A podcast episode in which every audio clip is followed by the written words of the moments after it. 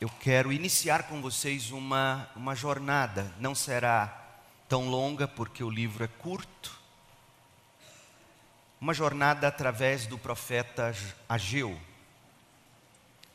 O tema da série de mensagens é o segredo do contentamento. Eu quero introduzir o tema nesta manhã e, e falar um pouco do contexto desta carta ou deste livro e ao final traçar algumas aplicações. E à noite, Deus permitindo, a gente mergulha propriamente no capítulo 1 e a gente aprende qual é o primeiro segredo de Ageu para se aprender o contentamento.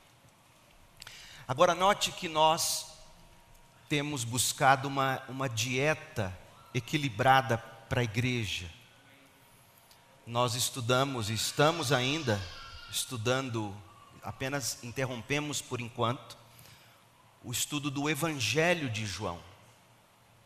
Nós gastamos muito tempo consecutivamente estudando um Evangelho. A Bíblia é composta de diversos gêneros literários. Então estudamos João, estamos estudando, estudamos Salmos, ainda estamos no meio do livro dos Salmos, caminhando para o final. Uh, estudamos o livro de Jó, que é um escrito dos livros poéticos. E agora nós vamos estudar um profeta, que é Ageu ao final de Ageu, a gente provavelmente deve ir para uma carta do Novo Testamento. Talvez Efésios, estou orando sobre isso. E de modo que assim a igreja tem contato com os diversos gêneros literários da Bíblia, e isso é importante para a nossa dieta do púlpito para a igreja. É isso que a gente procura fazer. E hoje à noite a gente vai mergulhar no capítulo 1, mas antes, o segredo do contentamento em Ageu. Eu quero começar falando sobre a joia rara do contentamento. O contentamento é uma raridade, é uma joia, veremos o porquê. Por que o contentamento é precioso, é caro, é especial, mas em que pese ser uma joia, o contentamento é, é raro. Jeremiah Burroughs, ele viveu entre 1600 e 1646, ele foi um pastor congregacional inglês, um renomado pregador puritano. Burroughs atuou como pastor em duas congregações em Londres ele foi membro da Assembleia de Westminster. A Assembleia de Westminster foi a que deu à luz a confissão de fé de Westminster.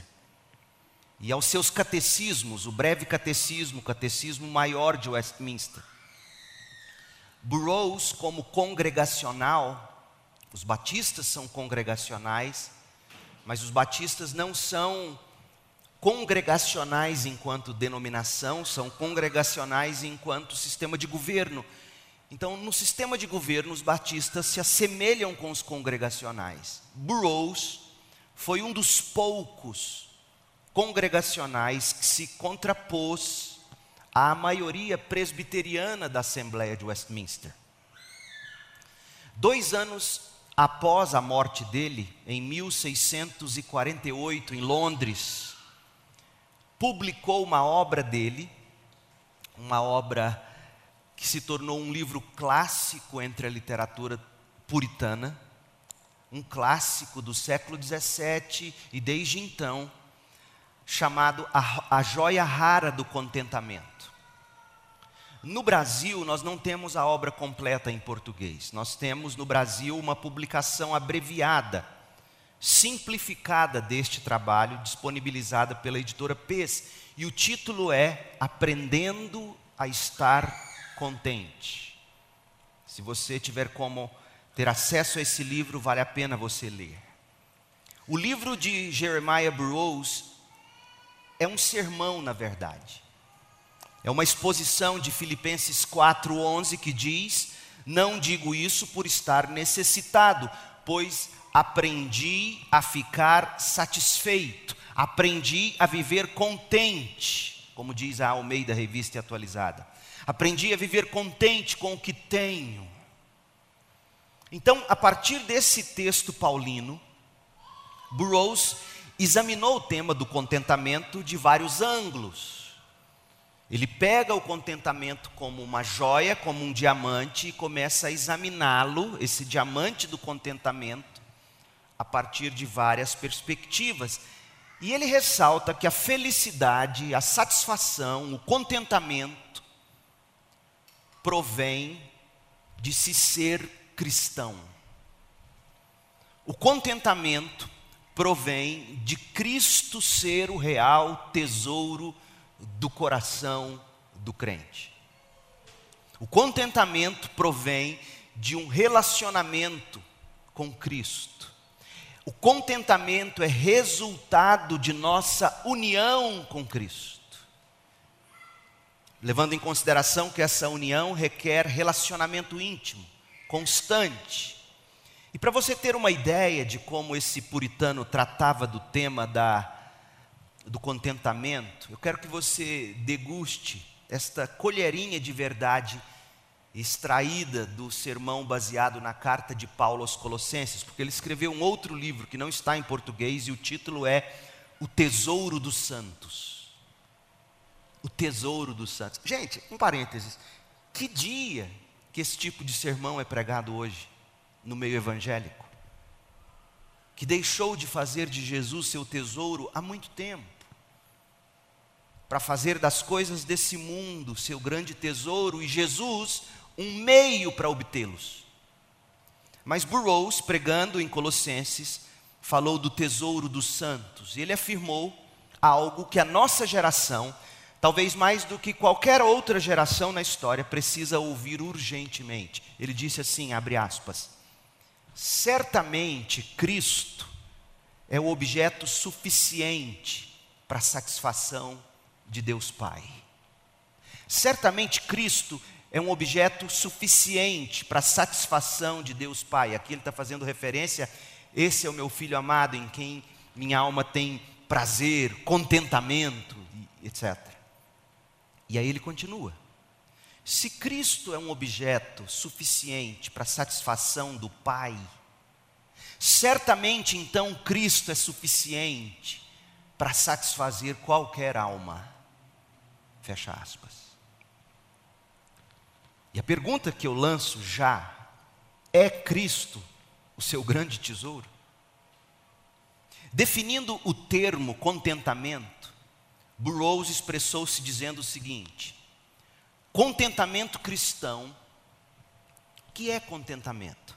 Contentamento cristão é aquele estado doce, interior, sereno e gracioso de espírito, que livremente se submete e se delicia na disposição sábia e paternal de Deus em toda e qualquer situação. Fecha aspas. Contentamento é você se submeter à providência, tudo o que vimos em Jó. Contentamento é você se submeter à providência de Deus, que Burroughs chama de sábia, de paternal. Contentamento é você se submeter sabendo que Deus é paterno, é pai, que Deus é sábio, mas não se submeter por obrigação, se submeter com o coração estando em um estado de doçura, sereno, aceitando com fé e gratidão. Como Tiago vai dizer, regozijando-se por passar por várias provações, por exemplo. Contentamento é isso, submeter-se a Deus, sabendo que Ele é sábio, paterno, e assim o fazer de modo doce, humilde, sereno. Burroughs sabia que não é fácil. Burroughs e nós sabemos, não é fácil se submeter a Deus. Não é fácil encontrar o contentamento. Por isso, Paulo diz que o contentamento é uma arte que precisa ser aprendida. Aprendi a viver contente. Filipenses 4:11. Contentamento não é algo natural para nós. Contentamento não é algo que acontece no estalar de dedos. Contentamento tem a, a obra de Deus iniciando em nós o querer, mas tem a obra humana quando Deus coloca em nós a condição de realizar, como vai dizer Paulo também aos Filipenses. O contentamento é uma arte que precisa ser aprendida, e Ageu vai ser o nosso tutor neste processo. É somente a graça de Deus, somente a graça de Deus é, é, é que pode nos ensinar a combinar, gente, tristeza e alegria numa experiência só. E tantas vezes a gente não se satisfaz porque a gente pensa que, que vida plena é vida só com alegria, sem tristezas. Primeiro, que, que esta não é a realidade, jamais será do lado de cá do paraíso celestial por causa do pecado aprende a viver contente, quem aprende a combinar, pela graça de Deus, as experiências alegres e tristes da vida, sabendo que ambas vêm da mesma mão de Deus, como vimos em Jó. A alegria e a tristeza, uma experiência comum. Mas como é que, que a gente pode viver ou estar contente? C.S. Lewis é outro gênio do continente britânico. C.S. Lewis viveu no século XX. C.S. Lewis era anglicano. E ele, 400 anos depois de Burroughs, ele disse sobre a felicidade o seguinte: ouça com atenção, abre aspas. Deus não nos criou para felicidade.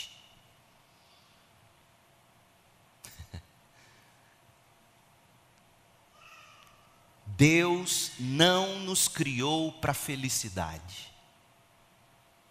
Deus nos criou para amar a Deus e sermos amados por Deus.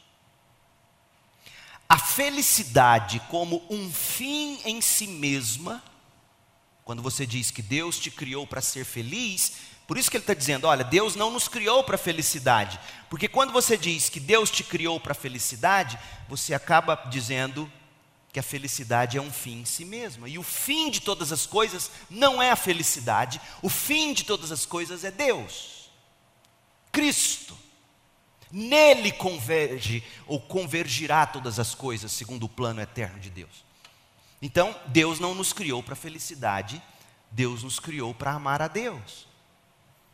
E talvez você viva num estado constante de descontentamento, porque o que você busca é felicidade. E ele vai dizer, e eu vou ler para você, com toda a sabedoria bíblica, intelectual, filosófica que Lewis tinha, ele vai dizer: quem vive em busca da felicidade nunca chega a lugar algum. E aí ele diz: Deus não nos criou para felicidade, Deus nos criou para amar a Deus e sermos amados por Deus. A felicidade, como um fim em si mesma, pode parecer que só será encontrada na próxima curva. Então eu vou mais adiante, naquela curva está a felicidade. Você chega lá, a felicidade não está lá. Não, então é na curva adiante. Aí você chega lá na outra curva, a felicidade não está lá te esperando. Ele diz: a felicidade, como um fim em si mesma, pode parecer que só será encontrada na próxima curva, no horizonte distante, no produto a ser adquirido, no prazer a ser encontrado, no objeto a ser consumido. Veja, quem vive em busca da felicidade nunca a encontra. Daí o seu descontentamento. A felicidade não está na roupa que você veste. A felicidade não está na comida que você come. A felicidade não está na aparência física. A felicidade não está nas coisas que você tem. A felicidade não está no seu trabalho. A felicidade não está nos seus filhos, nos seus pais, no seu namorado. Lewis continua. Mas quando buscamos, em vez da felicidade, amar a Deus e ser amados por Ele em Cristo, encontramos a felicidade, encontramos o contentamento, onde estamos, com o que temos, sem precisar da curva logo ali adiante, sem precisar do próximo produto, do próximo iPhone, do próximo dispositivo eletrônico, do próximo carro novo. Quando buscamos amar a Deus e ser amados por Deus em Cristo, encontramos a felicidade, e eu acrescentaria, encontramos o contentamento. Onde estamos? E eu acrescentaria, com o que temos. Não precisamos de mais nada, diz Lewis, Cristo basta. Meu povo, onde estão os pastores que pregam isso hoje em dia? Não é à toa que o estado da igreja evangélica é caótico. O que nós temos nos púlpitos são profetas da sedução profetas da sedução. O que temos no púlpito são especialistas em publicidade e propaganda. O que temos nos púlpitos são influencers digitais. O que temos no púlpito são pessoas vendendo que a felicidade está no produto que Deus te dá. No milagre que Deus pode fazer. E aí chega o milagre, a pessoa sai do hospital, e ela não teve um encontro com Deus, ela até provou de um milagre de Deus, mas ela não teve um encontro com Deus, e ela então vai continuar agora vivendo a cura que Deus deu nos seus próprios prazeres. É disso que estão fartos os púlpitos, as igrejas profetas da sedução que hoje pregam como se fossem os gurus da publicidade e da propaganda. Dizendo que a felicidade está no produto e não no Todo-Poderoso. A indústria da publicidade e propaganda, como em qualquer área do conhecimento, aliás, veja, não estou falando mal de quem é publicitário.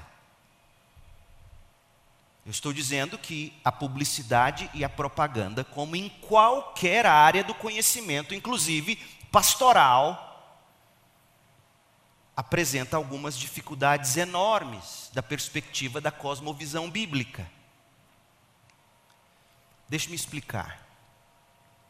Visando fisgar o coração humano para adquirir o produto, a missão de alguns é dizer que há sempre algo a mais que você precisa ter, algo a mais que você precisa fazer para ser feliz. Essa é a estratégia da propaganda e do marketing, de alguns. De alguns. E essa é a mesma estratégia de alguns pastores, que dizem que você precisa fazer algo mais para Deus para você ter. Você precisa ter algo de Deus para você ser feliz. E aí, enquanto o mundo secular diz na publicidade e propaganda, para ser feliz, você precisa de uma viagem. A CVC atende você. Acabei de criar um mote. Você precisa de um produto. A Mary Kay é perfeita para você. Você precisa de uma bebida. Skol desce redondo. Você precisa ser cool, chique, perfume Hollywood. Você precisa de estar à mesa, e estar à mesa para ser feliz, você tem que ter comida gourmet. Você precisa de um objeto, você precisa de um romance, você precisa de uma experiência, você precisa de uma bênção, você precisa ter para ser feliz. É isso que diz muitos do marketing e da propaganda, é isso que diz muito do púlpito brasileiro. Montserrat Planella e Sierra, uma autora, escreveu um artigo, um, um tratado chamado A Publicidade e a Projeção dos Desejos. Meu povo, para aqueles que não têm paciência com esse tipo de introdução, eu peço a sua paciência. O meu papel como pastor não é apenas ensinar você a ler a Bíblia, é ensinar você a ler a cultura na qual a Bíblia, pela sua voz, terá que ser pregada. A publicidade e a projeção dos desejos, ela diz assim: em vez de fornecer, ela, ela aqui começa descrevendo o que é a boa publicidade, a boa propaganda. Ela diz assim: em vez de fornecer informações para um consumo consciente, racional, essa é a boa propaganda. A publicidade pode apelar para sensações e as ilusões de que o consumo daquele bem ou serviço modificará positivamente a vida do consumidor. Nesse caso, explora os desejos, gostos, ideias e necessidades cada vez mais complexas dos consumidores. Fecha aspas. Meu povo, se você acha que isso não está ligado diretamente a igrejas evangélicas hoje, você não está com os olhos bem abertos. Porque quando a autora Sierra diz: a publicidade pode apelar para as sensações e as ilusões de que o consumo daquele bem ou serviço modificará positivamente a vida do consumidor. Ela está descrevendo a maioria das igrejas que diz: venha para este culto da virada e seu ano será outro. A mesma desgraça do mundo na igreja. A mesma ideia. Faça isso, consuma isso, dê tanto, barganhe com Deus. Então, eles, eles te prometem uma sensação, porque é isso que eles prometem. E aí você vai naquele grande culto da virada e, e aquela sensação te foi vendida. E aí você sai de lá com a ilusão de que tudo que você sentiu vai produzir para você um ano novo, cheio de bênçãos, cheio de paz. E aí vem o ano da Covid. E eles sabem te dizer que o problema é que faltou fé. O problema é que nós temos um presidente que segura, e, e agora eh, nós temos que segurar ele aí, porque é ele que vai mudar a nossa realidade. Oh, meu povo, profetas da sedução. Publicidade e consumo, um texto do Inmetro de 2002, na página 12, discorrendo sobre estratégias de publicidade, atenuou, atenuou que para ser tecnicamente eficaz, a publicidade precisa de cinco elementos. É isso que os pregadores fazem hoje. Não só os marqueteiros, que vendem candidatos políticos perfeitos, produtos perfeitos. Ele atenuou que para ser tecnicamente eficaz, a publicidade deverá, primeiro, chamar a atenção do leitor, do ouvinte, do telespectador, do fiel. Chamar a atenção dele. E aí se cria cultos destinados a falar a linguagem da moçada. chamar a atenção do leitor, do ouvinte ou do telespectador, provocar o interesse do consumo. Terceiro, estimular o desejo de compra. Quarto, imprimir o nome do produto. E aí criam slogans. Há até ministérios criando slogans na esperança de que se esse slogan entrar na mente do povo, esse slogan vai fazer o negócio bombar. Meu Deus! Imprimir o nome do produto, criando a convicção e, por fim, transformar o desejo em ação. E aí o documento continua, a publicidade, ela ela deverá se valer de três coisas para isso acontecer. E veja se tudo isso não é exatamente o que a Bíblia usa como recursos, mas do jeito certo. Primeira coisa, você tem que usar imperativos na propaganda. A Bíblia é cheia de imperativos. Imperativos que te faça agir, e aí você vê a propaganda: beba Coca-Cola. A persuasão é o segundo. Você tem que persuadir, você tem que fazer crer. Homo, só homo lava mais branco. A sedução, essa os antigos vão lembrar. A sedução, buscando prazer com avanço, elas avançam. Oh, meu povo, o que geralmente não se sabe é que anúncios vão além da venda de produtos. Nas palavras de Everaldo Guimarães Rocha, no texto Magia e Capitalismo, um estudo antropológico da publicidade, veja que eu leio os esquerdistas também, eles é que não leem a gente, eu leio eles e vejo o que há de bom neles. Ele diz assim: em cada anúncio, vendem-se estilos de vida. Por isso, moçada, presta atenção, e eu tenho dito isso aqui, não é de hoje. Por isso que Netflix não precisa ter propaganda. Tem propaganda na Netflix? Não. Mas todas as séries são construídas em redor de produtos. Que você termina a série, você quer cortar o cabelo igual o Peak Blinders, você quer beber o uísque do Peak Blinders, você quer assinar a caneta do Harvey Specter, você quer andar na Ferrari dele, e assim vai. Por quê? Porque vendem estilo de vida. Então não é nada inocente, inocente.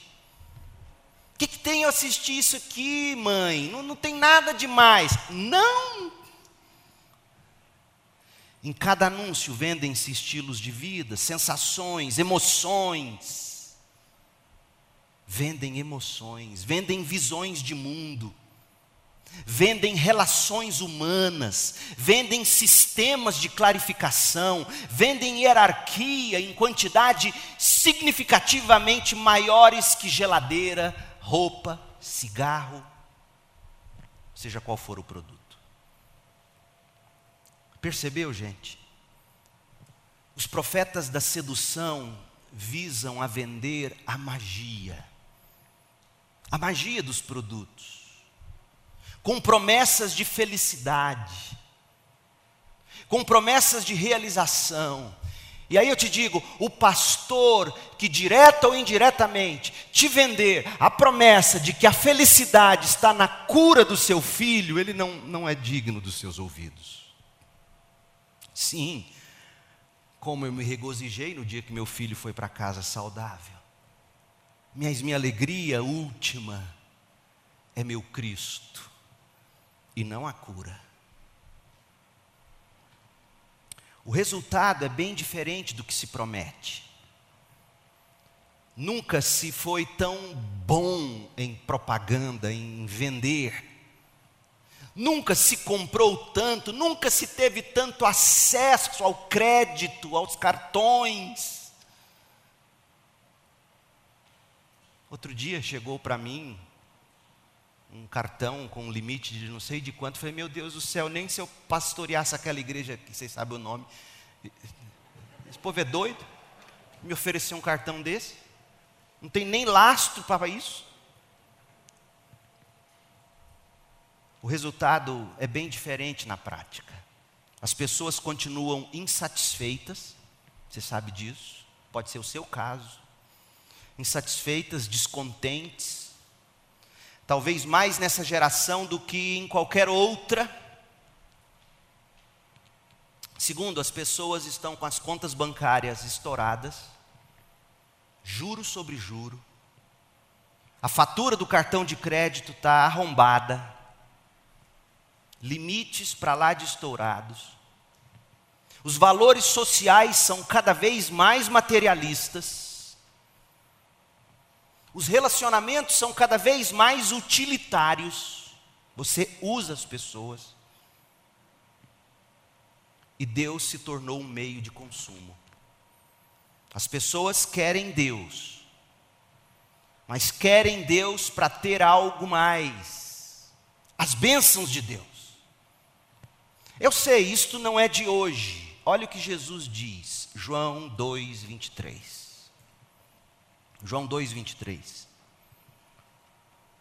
Por causa dos sinais que Jesus realizou em Jerusalém, durante a festa da Páscoa, muitos creram nele. Uau!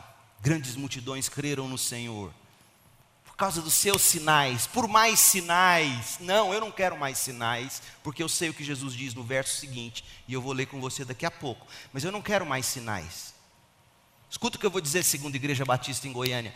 Não cobre desse pastor programas, sinais, estratégias, porque todas essas coisas ganham gente, mas não ganham para Jesus ganham para a estratégia, ganham para o programa, ganham para os sinais, para os milagres, para as maravilhas. Olha o que diz o texto. Por causa dos sinais que Jesus realizou em Jerusalém durante a festa da Páscoa, muitos creram nele. Jesus, porém, não confiava neles. Não confiava naquela profissão de fé porque Jesus conhecia a todos. Ninguém lhe precisa dizer como o ser humano é de fato, pois ele conhecia a natureza humana, ele sabia que aquilo não era conversão, era adesão. E o que não falta em igrejas hoje é adesão. No dia em que o pastor muda o programa e a pessoa não gosta, a pessoa adere a outro programa a outra estratégia, a outra cruzada, a outra campanha. Nós não queremos adeptos, nós queremos membros. Salvos pelo Evangelho de Jesus Cristo, essa é a nossa bandeira. O Evangelho de Jesus é a nossa bandeira, porque o Evangelho é o único caminho para te levar àquilo que verdadeiramente contenta, satisfaz, antes salva, a saber, Jesus Cristo. João 6, 26.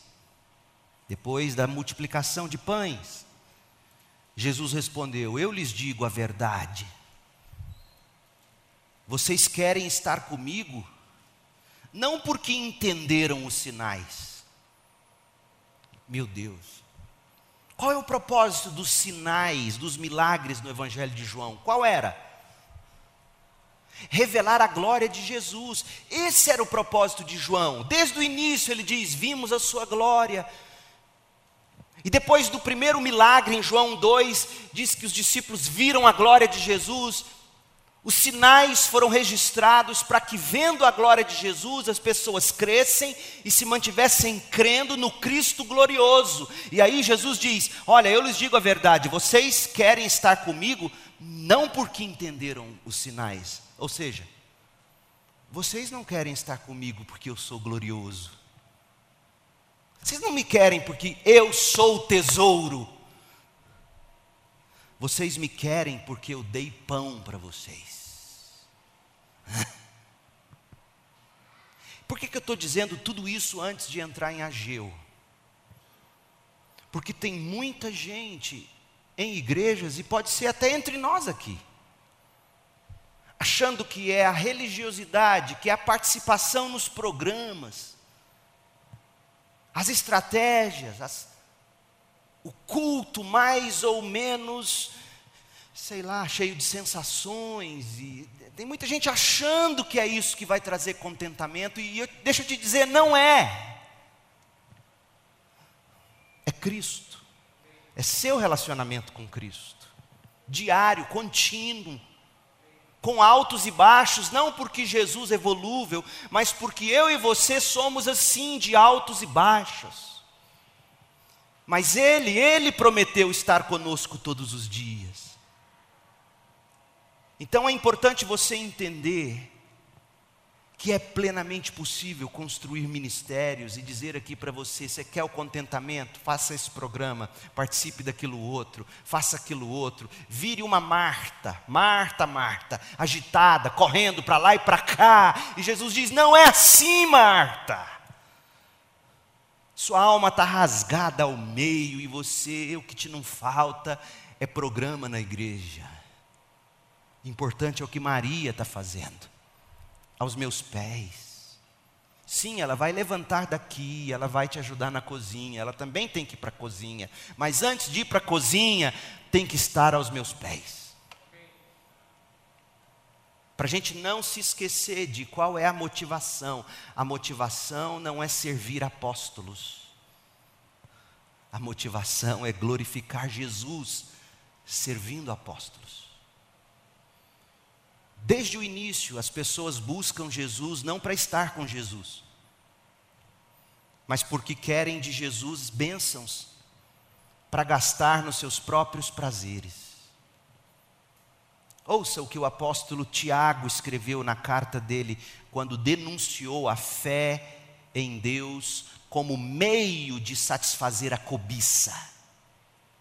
Ele está escrevendo para crentes que haviam declarado guerra dentro da própria igreja, porque cada um queria satisfazer a sua cobiça.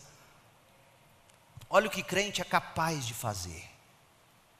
Crente cheio de cobiça, sem contentamento. Tiago 4, de 1 a 6, eu vou ler na NVI, nova versão internacional. De onde vêm as guerras e contendas que há entre vocês? não vem das paixões que guerreiam dentro de vocês? É daí que vem os conflitos. De paixões não atendidas, cobiças não saciadas. É daí que vem as guerras. Vocês cobiçam coisas, veja, não é Cristo, coisas. Coisas de igreja, no caso aqui. Programas de igreja hino tradicional, cântico contemporâneo, coisas de igreja. Cor da parede, estilo arquitetônico, coisa de igreja. Você sabe o que é coisa de igreja? Vocês cobiçam coisas, mas não as têm. Aí sabe o que vocês fazem? Vocês matam. Matam com a língua, como Jesus diz no Sermão do Monte. Vocês invejam vocês não conseguem obter o que desejam. Vocês vivem a lutar e a fazer guerras, não têm porque não pedem. E quando resolvem reunir para pedir em oração, vocês não sabem. Vocês não sabem. Vocês, vocês pedem por motivos errados, para gastarem seus próprios prazeres. Sabe o que vocês são, diz o apóstolo? Adúlteros. Vocês não sabem que a amizade com o mundo é inimizade com Deus? O mundo cobiça coisas, o crente cobiça Cristo. Quem quer ser amigo do mundo faz-se inimigo de Deus. Ou vocês acham que é sem razão que a Escritura diz que o Espírito que Ele fez habitar em nós tem fortes ciúmes? Mas o Espírito nos concede graça maior. É dessa graça maior que a gente precisa para vencer a cobiça. É dessa graça maior que a gente precisa para encontrar Cristo e nele o contentamento. Então, nesta manhã, a primeira coisa que tem que já ficar claro para você é que na busca por contentamento não é de mais igreja no sentido de programa que você precisa, é mais de Cristo. É mais de relacionamentos de discipulado que te levem para Cristo. É mais de pequenos grupos multiplicadores que se reúnem, sim, em torno da palavra de Cristo, e você compartilha, e vocês se ajudam, e vo... é disso. Relacionamentos intencionalmente motivados a levar um ao outro a Cristo. É disso que você precisa. Nós precisamos dessa graça maior para aprender a viver contente. E deste contentamento em Cristo depende a nossa vida, gente. Deixa eu te dizer uma coisa: do contentamento em Cristo depende a sua vida, a sua vida aqui e a sua vida eterna. Não é exagero o que eu estou te dizendo.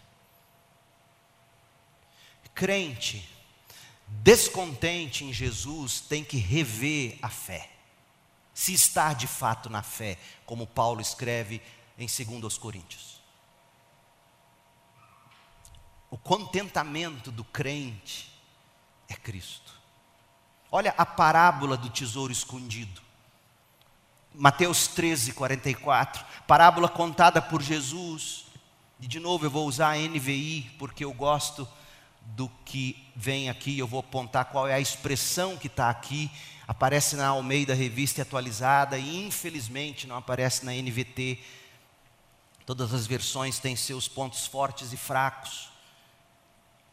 Mateus 13, 44. O reino dos céus é como um tesouro.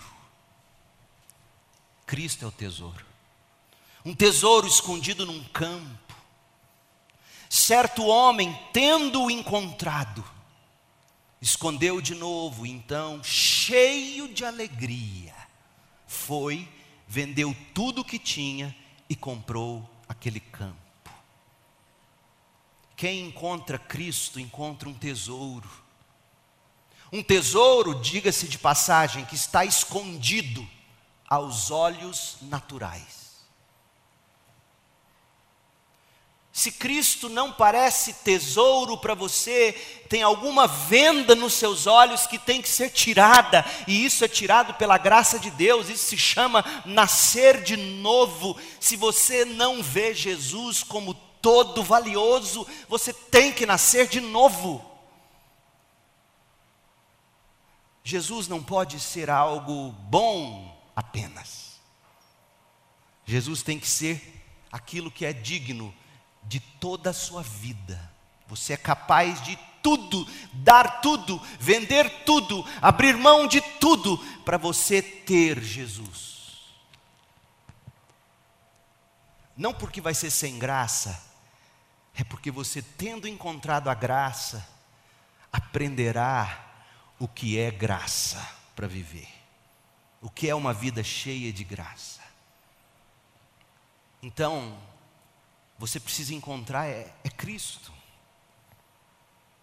E olha, eu já vivi o bastante em igreja para ver como é fácil a gente crescer num ambiente como esse, se convencer dessas coisas e não encontrar Jesus.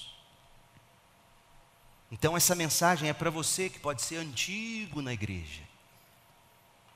Pode ser que você viveu a vida toda, não como um ímpio, mas também não nascido de novo. Jesus tem que ser para você o grande tesouro. E sabe o que revela se Jesus é tesouro para você? Primeiro, seu apetite pela Bíblia, porque é a Bíblia que revela Jesus o seu apetite por ouvir mensagens. E aqui eu vou dizer com todo amor: pessoas que ainda criticam, acham ruim um sermão mais longo.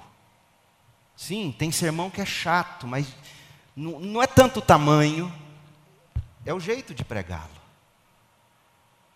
Como é que é seu apetite pela Bíblia? Como é que é o seu apetite pela mensagem bíblica? Como é que é seu apetite por relacionamentos que te apontam para Cristo? Como é que é seu apetite pelas reuniões de oração da igreja, pela quarta-feira, pela sexta-feira dos homens? Como é que é seu apetite pelos pequenos grupos que se reúnem intencionalmente para falar de Jesus e orar uns pelos outros? Como é que é seu apetite para essas coisas? Esse apetite ou falta dele revelará se você encontrou o tesouro. Que pode ser que você esteja entre nós há muito tempo, andando pelo campo, sem ver o tesouro. Isso é muito triste e pode ser eternamente trágico. Em busca da resposta à pergunta como aprender a estar contente, a gente vai começar essa série em Ageu. E agora eu começo a, mensagem. Em busca dessa resposta, como encontrar Cristo, ou como encontrar o contentamento, é que nós iniciaremos uma série de mensagens intitulada O Segredo do Contentamento. Conforme revelado por esse profeta pós-exílico. Esse profeta, o Ageu, é um profeta pós ou depois do cativeiro babilônico. E a mensagem de Ageu é uma mensagem urgente de Deus à igreja e ao homem deste tempo também. E nós podemos dividir o livro de Ageu em quatro partes. De fato, são as quatro mensagens que Ageu prega nesse livro. O primeiro segredo do contentamento é defina suas prioridades. Ageu 1, de 1 a 15, é o primeiro sermão dele. É o sermão que vai até o verso 11 do capítulo 1, e do 12 ao 15 é a resposta do povo ao sermão. Defina suas prioridades. E, e eu quero que você hoje à tarde leia esse capítulo, depois com carinho, nós vamos ler ele agora, mas eu quero que você leia. Eu vou fazer o possível para não te mostrar o segredo, mas ele está aqui, num versículo aqui. Eu quero que você encontre a prioridade em AG1. A prioridade em AG1. Ageu 2, de 1 a 9, o segundo segredo é domine seus pensamentos. Depois, Ageu 2, de 10 a 19, descarte os seus pecados. E por fim, Ageu 2, de 20 a 23, dependa das promessas de Deus. Defina suas prioridades, domine seus pensamentos, descarte os seus pecados e dependa das promessas de Deus. Eu dividi o livro para você, te dei os versículos. Sua tarefa de hoje, até o final da série, é chegar aqui antes do sermão já tendo identificado o tema aí no texto. Até para você depois poder me dizer, pastor, o senhor distorceu, não é isso? Eu quero aprender. Se eu errei ou se eu errar, eu quero aprender. De verdade. Mas olha, olhe para isso. Abra, abra agora, você deve estar com Ageu aberto. O livro de Ageu é o terceiro livro de trás para frente no Antigo Testamento. O último livro é Malaquias, o penúltimo é Zacarias e o antepenúltimo é Ageu. Ageu, o segredo do contentamento. Ageu 1. Em 29 de agosto do segundo ano do reinado de Dario, Dario foi o sucessor de Ciro na Pérsia. O Senhor transmitiu esta mensagem por meio do profeta Ageu ao governador de Judá, Zorobabel, filho de Sealtiel, e ao sumo sacerdote Josué, filho de Jeozadaque. Assim diz o Senhor dos exércitos: Este povo diz: Ainda não chegou a hora de reconstruir a casa do Senhor. Então, o Senhor enviou esta mensagem por meio do profeta Ageu. Por que vocês vivem em casas luxuosas? Ou casas de fino acabamento, enquanto minha casa continua em ruínas. Assim diz o Senhor dos Exércitos: vejam o que tem acontecido com vocês, plantam muito, mas colhem pouco, comem, mas não se saciam, bebem, mas ainda têm sede, vestem-se, mas não se aquecem. Seus salários desaparecem como se vocês os colocassem em bolsos furados. Assim diz o Senhor dos Exércitos. Vejam o que tem acontecido com vocês. Agora subam as colinas, tragam madeira e reconstruam minha casa, então me alegrarei nela e serei honrado, diz o Senhor.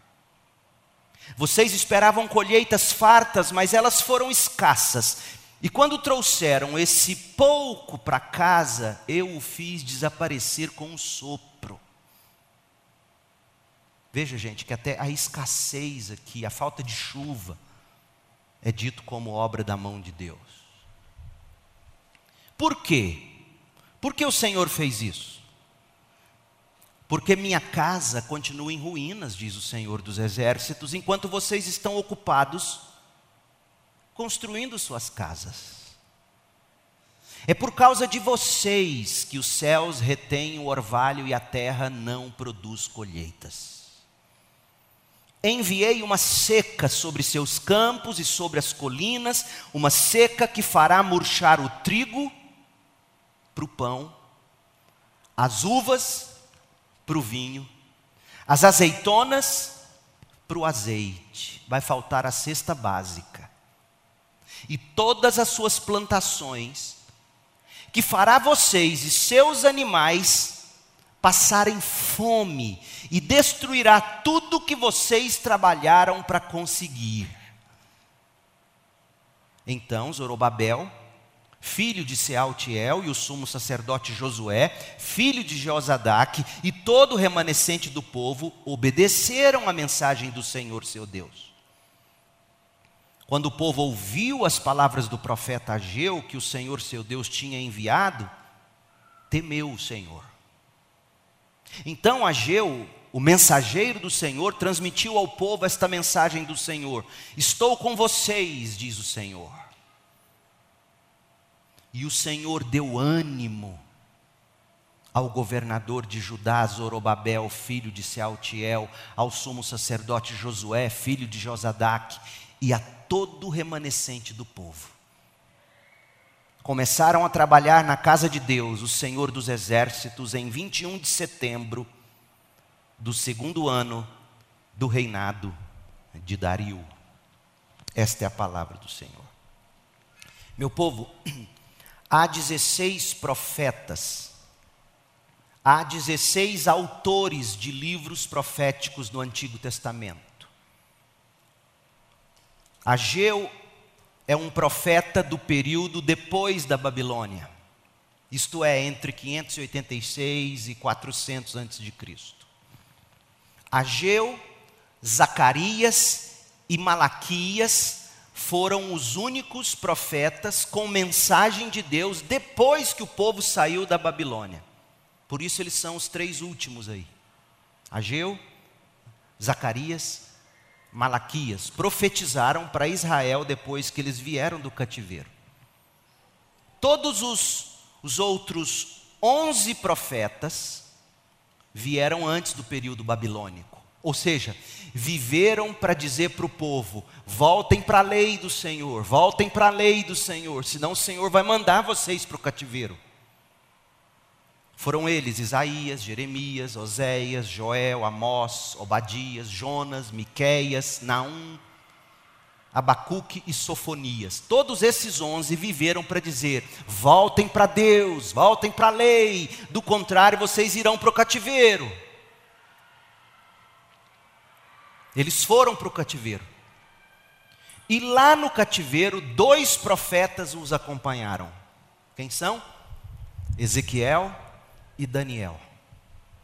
Ezequiel e Daniel profetizaram no cativeiro. E depois do cativeiro, para reconstruir a nação, vieram os profetas Ageu, Zacarias e Malaquias. Esse é o panorama dos profetas do Antigo Testamento. Ageu viveu num dos períodos mais importantes da história mundial. Uma das coisas que me fascina é, é, é, situar o período bíblico com a história global. Mas, por exemplo, para você ter uma ideia, os dias de Ageu foi um período de efervescência religiosa no mundo todo. É do período de Ageu, o Zoroastro, na Pérsia, Lao Tse, Confúcio, na China, Siddhartha Gautama, Buda, e os Upashinashadis, os escritos do hinduísmo na Índia. Veja, todas as grandes religiões, todos os grandes profetas, que ainda têm alguma voz hoje no mundo, é do período de Ageu. Ageu viveu num período de muita efervescência religiosa. Foi um período de florescimento cultural. Foi nos anos do, ou naquele período histórico de Ageu, para você ter uma ideia, que viveu Sócrates, Platão. E outros grandes avanços da Grécia antiga, a idade de ouro de Péricles na Grécia do período de Ageu foi um dos maiores avanços culturais em toda a história. Então Ageu está vivendo num, num período de efervescência religiosa e de florescimento cultural. O que, que isso te diz? Diz muito sobre o nosso tempo, onde eh, engana quem diz que nós vivemos numa era secular porque ninguém quer saber do sagrado. Mentira. A nossa era é uma era de efervescência religiosa.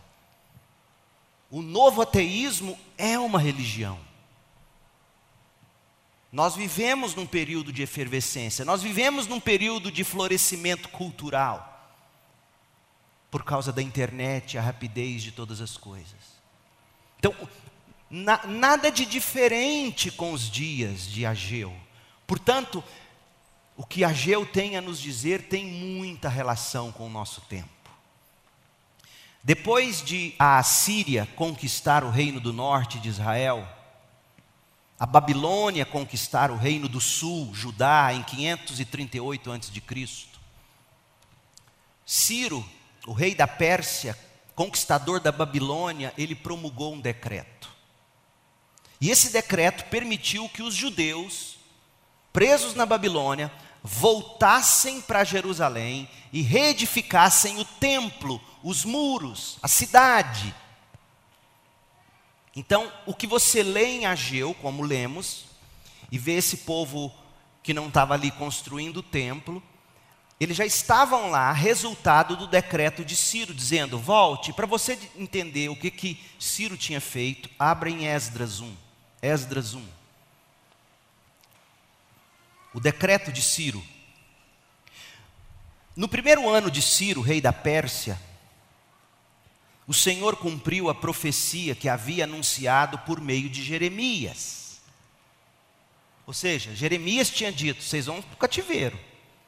Mas depois Deus vai levantar alguém que vai tirar vocês do cativeiro, 70 anos depois. Vocês vão ficar 70 anos lá. E por causa disso, Jeremias sofreu amargamente por pregar a verdade. Então, esse é um nome. Se eu tivesse um filho, ele ia chamar Jeremias. Que homem. Outro, né? Que eu tenho um Samuel, um grande profeta. No primeiro ano de Ciro, rei da Pérsia, o Senhor cumpriu a profecia que havia anunciado por meio de Jeremias.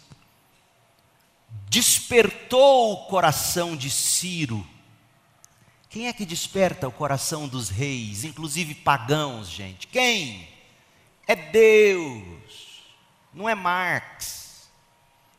Marx é um bibelô de Deus. Deus faz assim com Marx. Deus é o cara. Deus despertou o coração de Ciro, pagão, esquerdista, direitista, dê o nome que você quiser, déspota. Deus despertou o coração de Ciro para registrar por escrito a seguinte proclamação ou o seguinte decreto e enviá-la a todo o seu reino. Assim diz Ciro, rei da Pérsia: o Senhor, o Deus dos céus, meu Deus, o Senhor, o Deus dos céus, me deu todos os reinos da terra. E ele me encarregou de lhe construir um templo em Jerusalém, em Judá. Quem pertence ao povo de Deus, volte a Jerusalém, em Judá, para reconstruir o templo do Senhor, o Deus de Israel que habita em Jerusalém e que seu Deus esteja com vocês. Seu Deus, não era dele. Mas ainda assim, Deus deu a ele. Deus tem o mundo nas mãos, gente. Deus dá para a direita, Deus dá para a esquerda, Deus dá a quem Ele quer, na hora que Ele quer, para cumprir os planos dele. Eu quero ouvir um amém. Ah, bom. E que seu Deus esteja com vocês. Onde quer que se encontre esse remanescente judeu, que seus vizinhos ajudem com as despesas, dando-lhes prata e ouro, suprimentos e animais, além de ofertas voluntárias para o templo de Deus em Jerusalém. Então o Senhor despertou agora, primeiro do rei e agora dos sacerdotes, despertou o coração dos sacerdotes dos levitas e dos chefes da tribo de, das tribos de Judá e Benjamim, para que fossem a Jerusalém e reconstruíssem o templo do Senhor. Capítulo 6 de Esdras. Ciro já não estava mais no poder, agora era Dario. Aquele Dario sobre quem a gente leu em Ageu 1, no comecinho.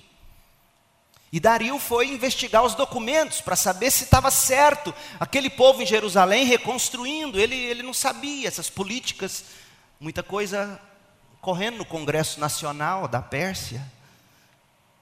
E aí ele foi, recorreu aos documentos, Esdras 6, 2, memorando, memorando, dois pontos. Verso 3 agora.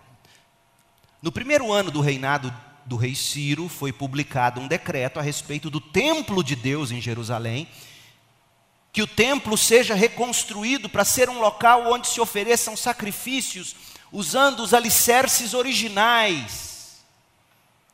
Ele terá 27 metros de altura, 27 metros de largura.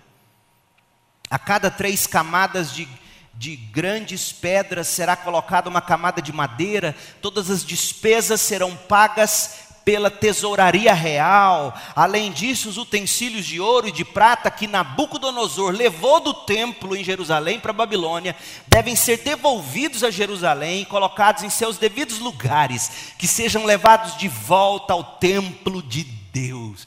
Oh, meu povo, Deus falou: Nabucodonosor, destrói aquele templo. Mas é seu Deus, não tem problema. Destrói, leva embora. 70 anos, meu povo lá, debaixo de um regime antidemocrático.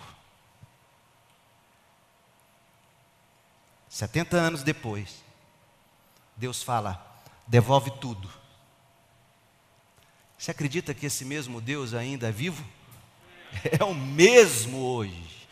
Então, meu povo, se Lula vem para o poder, se Bolsonaro continua no poder, se volta a magnânima, não para mim, para mim, sinceramente, Deus tem Ciro na mão. Deus tem Dario na mão, Deus tem o mundo e a história na mão. Esse povo não passa de office boy de Deus, office boy. E aí começa o segundo êxodo. O segundo êxodo para Jerusalém, qual foi o primeiro êxodo? Quando o povo sai do Egito e conquista Canaã. O segundo êxodo, quando eles saem da Babilônia e vão reconstruir Jerusalém. Esse segundo êxodo foi em três etapas. Três etapas. A primeira etapa foi liderada por Zorobabel, governador de Judá. E junto com Zorobabel, dois profetas, Ageu e Zacarias para a reconstrução do templo. A segunda etapa foi quando Esdras foi para lá, o sábio, o escriba judeu, para ensinar a lei. E a terceira etapa foi dirigida por Neemias, o copeiro do rei Artaxerxes, sucessor de Ciro, para a reconstrução dos muros. Zorobabel, veja, Zorobabel, e esses dados são muito importantes, vocês vão entender ao longo da série por quê. Zorobabel liderou um grupo de cerca de 50 mil pessoas apenas. A primeira leva foi só de pouco menos de 50 mil pessoas. Imagina, você ouve esse decreto, você está há 50 anos no cativeiro, e se ouve o rei finalmente dizendo: Volta, construa o templo, vá lá, pegue os fundamentos que sobraram de Salomão e construa sobre ele. Vocês podem levar o ouro de vocês, levam a prata e mais, os vizinhos vão dar dinheiro também. É ordem do rei, todo mundo vai contribuir. Aí você pensa: Pronto, só faltava sair o decreto, pode voltar para a igreja. Só 50 mil. Tem alguma coisa nova debaixo do sol? Por isso que essas coisas não me abalam. Eu vejo o crente perdendo o ar. 50 mil só.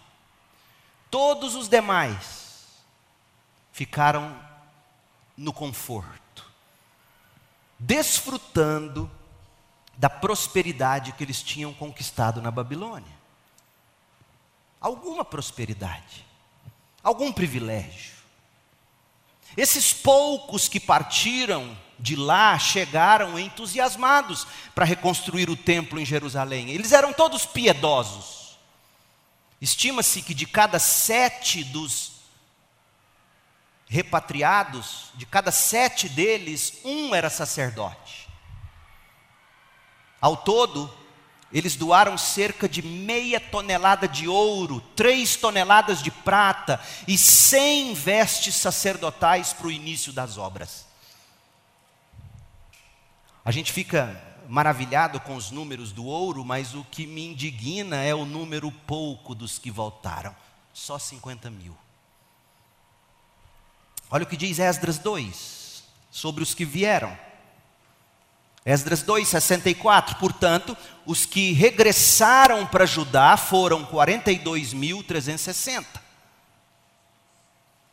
Além dos 7.337 servos e servas e dos 200 cantores e cantoras, levaram consigo 736 cavalos, 245 mulas, 67.435 camelos, 6.720 jumentos. Isso aqui é Assembleia Extraordinária, é a ata. Quando chegaram ao templo do Senhor em Jerusalém, alguns dos chefes das famílias entregaram ofertas voluntárias para a reconstrução do templo de Deus em seu local original. Cada chefe contribuiu com o que pôde, suas ofertas totalizaram 525 quilos de ouro, meia tonelada, 300 quilos de prata e 100 vestes para os sacerdotes. Os trabalhos de construção do segundo templo tiveram início em 536 a.C. Sobre os alicerces de Salomão, o, o que os babilônios, 50 anos antes desse momento, reduziram ao nível do chão. Mas dois anos depois, em 534, os alicerces do templo já estavam assentados. E eles foram assentados, nós voltaremos a esse texto, Esdras 3, de 8 a 13, não vamos ler agora, leremos depois. Os alicerces do templo assentar, foram assentados no meio de louvores e lágrimas. Tudo parecia muito bem. Mas agora, 14 anos depois do início promissor de reconstrução, 520 a.C., o templo estava inacabado. Os alicerces tinham sido cobertos de entulhos de novo. A apatia tinha tomado lugar do entusiasmo no coração daqueles judeus repatriados, e o afã de, de prosperar materialmente tinha absolvido eles, ou absorvido eles, ao ponto deles dizerem: não, nós vamos agora cuidar das nossas próprias casas, das nossas lavouras como a gente leu em Ageu. Veja, em apenas 14 anos, aquele entusiasmo todo vai por água abaixo. Já era pouco o número de gente que voltou. E aí, com o objetivo de erradicar a paralisia espiritual da nação, foi que Ageu, e depois de Ageu, Zacarias, dois meses depois de Ageu, Zacarias, se levantou com essa pregação poderosa. E quatro anos depois deles pregarem, levou quatro anos esses homens pregando por quatro anos. Olha quanto tempo leva para uma igreja acordar. Quatro anos Ageu pregando, quatro anos Zacarias pregando. Os líderes e o povo tinham terminado a construção do templo. Olha o que diz o texto, Esdras 6,14, eu termino aqui hoje de manhã. Veja como é que você começa a vencer a sua apatia em busca do contentamento que é Cristo. Do que, que você precisa? irremediavelmente do que você precisa para vencer a apatia, para voltar à sua busca por Cristo, para investir no seu relacionamento com Cristo. Você precisa do que Ageu e Zacarias tinham para dar para aquele povo. E o que que Ageu e Zacarias tinham para dar? Esdras 6:14. Com isso, os líderes dos judeus puderam continuar seu trabalho e foram encorajados pela pregação dos profetas Ageu e Zacarias, filho de Ido. Finalmente o templo foi terminado, como havia sido ordenado por Deus, pelo Deus de Israel, e decretado por Ciro, depois dele Dario, depois de Dario Artaxerxes, reis da Pérsia. Mas eu quero que você enxergue algumas coisas aqui. Primeiro, entra rei e sai rei. A obra de Deus não parou. Amém? Entra presidente, sai presidente, a obra de Deus continua, porque as portas do inferno não prevalecerão contra o avanço da igreja. Segundo, o povo desanima, o povo volta para suas casas de luxo. O povo volta para suas lavouras, para suas comidas, para suas bebidas, para suas roupas, como a gente leu em AG1. Não se satisfazem. E o que traz eles de volta é a pregação de Ageu e de Zacarias. É a pregação. Portanto, o maior bem que você pode fazer por esse seu pastor é orar para que ele não pare de pregar. E segundo, sentar-se sob esse ensino. Absorver, beber, aprender, querer e pedir, Deus, abra meus olhos para que eu enxergue o tesouro. Me dê ânimo de novo, ânimo para o meu coração, encorajamento como aquele povo recebeu pela pregação para eu continuar te buscando e em Cristo achar e nutrir o meu contentamento. Hoje à noite tem mais, oremos. Pai, em nome de Jesus, que o Senhor mesmo use esta palavra para trazer encorajamento, para produzir um avivamento entre nós para que o nosso coração encontre o contentamento em Jesus Cristo, o nosso tesouro, no nome de quem nós oramos agradecidos, pedindo que o amor de Deus o Pai, a graça soberana de Jesus,